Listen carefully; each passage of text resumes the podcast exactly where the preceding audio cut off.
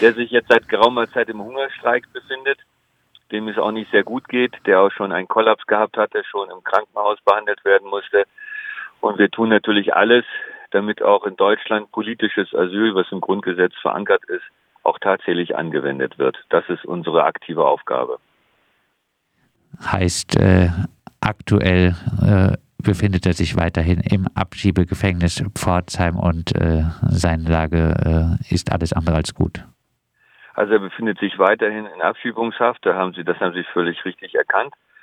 Und wir sind jetzt in Verhandlungen, nachdem der rechtliche Weg so gut wie ausgeschöpft ist. Wir haben jetzt noch eine Verhandlung und eine Entscheidung vom Landgericht über die Abschiebung zu erwarten, aber der Verwaltungsrechtsweg so gut wie erledigt ist.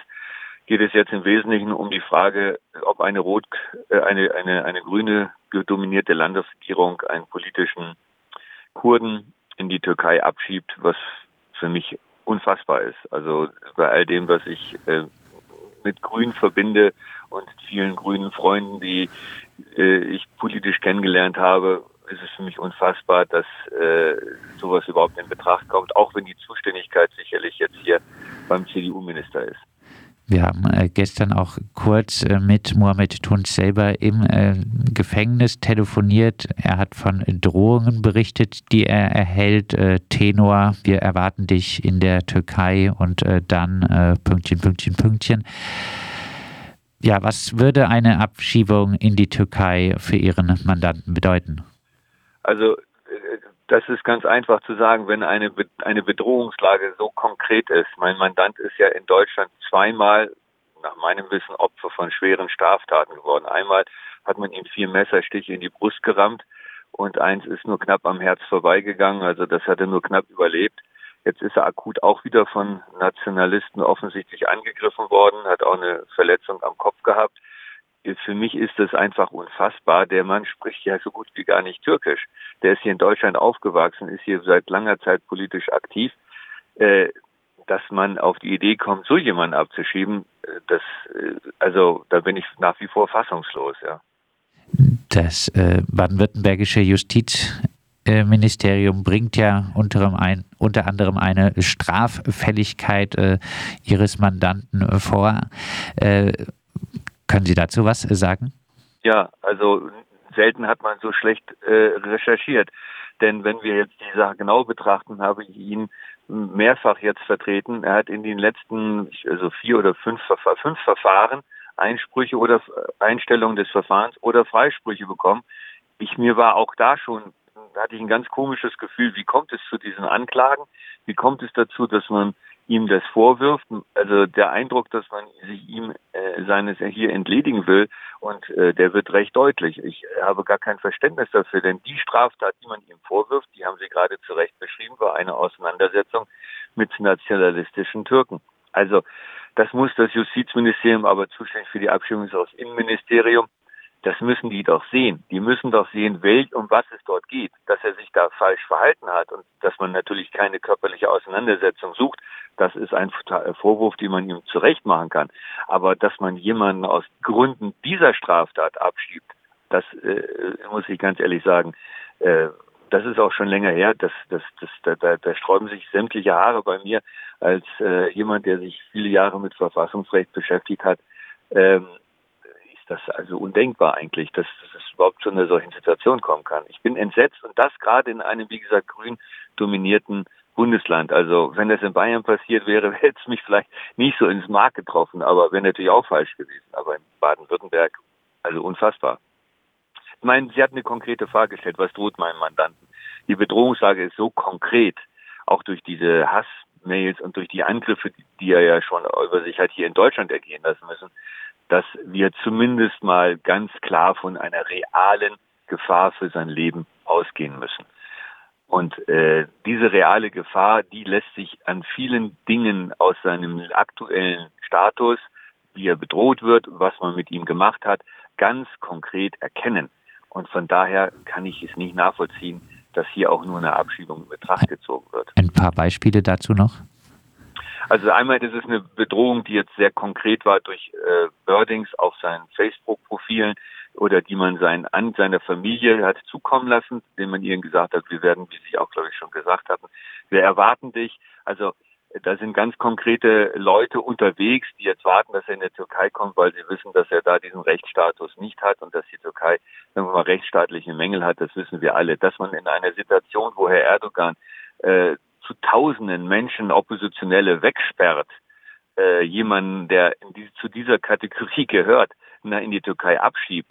Also da braucht man ja nicht mal Fantasie, das sind doch Fakten. Die Fakten sind, der Erdogan macht ganz klare, klaren, glasklaren Bruch, indem er sagt, wer zu mir gehört, bleibt, wer auch nur den Gedanken gegen mich hat, wird eingesperrt. Ich übertreibe, um zu verdeutlichen. Und das kann doch nicht sein, dass man jemanden, der nun wirklich sich erkennbar gegen Herrn Erdogan stellt, dass man den äh, in, in diese Situation abschiebt. Also unfassbar. Das äh, Regierungspräsidium Karlsruhe will weiterhin äh, abschieben und äh, erklärt, äh, zielstaatsbezogene Abschiebungshindernisse wurden vom Bundesamt für Migration und Flüchtlinge geprüft und äh, verneint. Was sagen Sie denn zu diesem Ergebnis ja. einer vermeintlichen Prüfung? Also da möchte ich auch was zu sagen, dass es äh, auch ist mir so noch nie passiert, der einen Anwalt, den er vor Jahren damit beauftragt hat, gegen seinen Abschiebungsbescheid äh, vor dem Verwaltungsgericht vorzugehen, hat uns schriftlich bestätigt, schriftlich, dass er diese Klage beim Verwaltungsgericht Sigmaring eingereicht hat. Das Verwaltungsgericht Sigmaring wiederum sagt, diese Klage ist nie bei ihm eingegangen, beim Verwaltungsgericht Sigmaring eingegangen.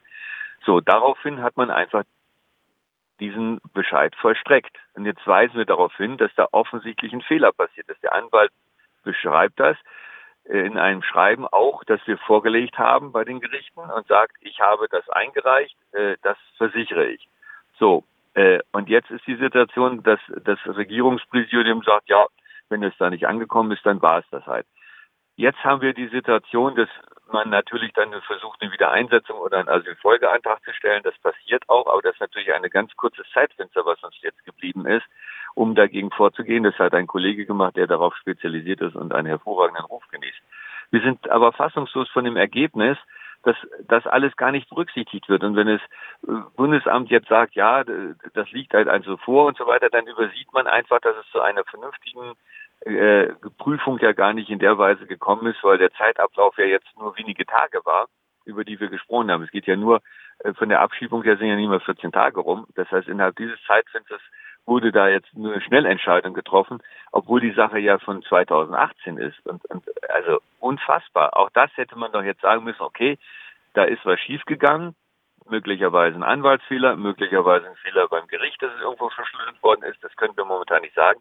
Aber das kann doch nicht zulasten meines Mandanten passieren. Das ist doch undenkbar. Also da muss man doch auch dann wirklich die, die, die, die Stehkraft haben und sagen, okay, also gerade weil ja hier wirklich jemand ist, der politisch hier sehr aktiv gewesen ist als Kurde, dann müssen wir doch mal ein bisschen genauer hingucken und jetzt nicht sagen, hier aus formellen Gründen, zack, zack, raus, geht nicht. Also unfassbar. Abschließend, äh, haben Sie noch äh, Hoffnung für Mohamed Tunç? Große Hoffnung, denn wir sind eine aktive, eine Demokratie lebt von aktiven Bürgern. Je mehr Bürger sich und je mehr Presse sich einschaltet, je mehr kommen Politiker unter Druck. Nur so handeln Politiker ganz offensichtlich in Baden-Württemberg. Und das führt dazu, dass über diesen öffentlichen Druck jetzt endlich der Fall die Aufmerksamkeit bekommt und die Seriosität hoffentlich in der Abarbeitung durch die Behörden. Und das ist das, was jeder von Ihnen, liebe Zuhörer dieses tollen Radios, äh, äh, mitmachen kann, dass man diese Sache unterstützt. Demokratie lebt von aktiven Bürgern und wir sind jetzt tatsächlich, hat sich ein Spalt aufgetan. Die Hoffnung habe ich das Regierungspräsidium, und die Fairness muss ich auch an dieser Stelle haben, hat sich jetzt auf einmal verhandlungsbereit gezeigt. Und ich denke, das ist auch das Verdienst von Ihnen als Radiosender, von aktiven Bürgern, die sich eingebracht haben, auch von es gibt ja mehrere Landtagsabgeordnete, die und Bundestagsabgeordnete, die auch die Landesregierung nun angeschrieben haben und äh, einen Abschiebungsstopp gefordert haben. Ganz offensichtlich fängt jetzt das Ministerium an, umzudenken.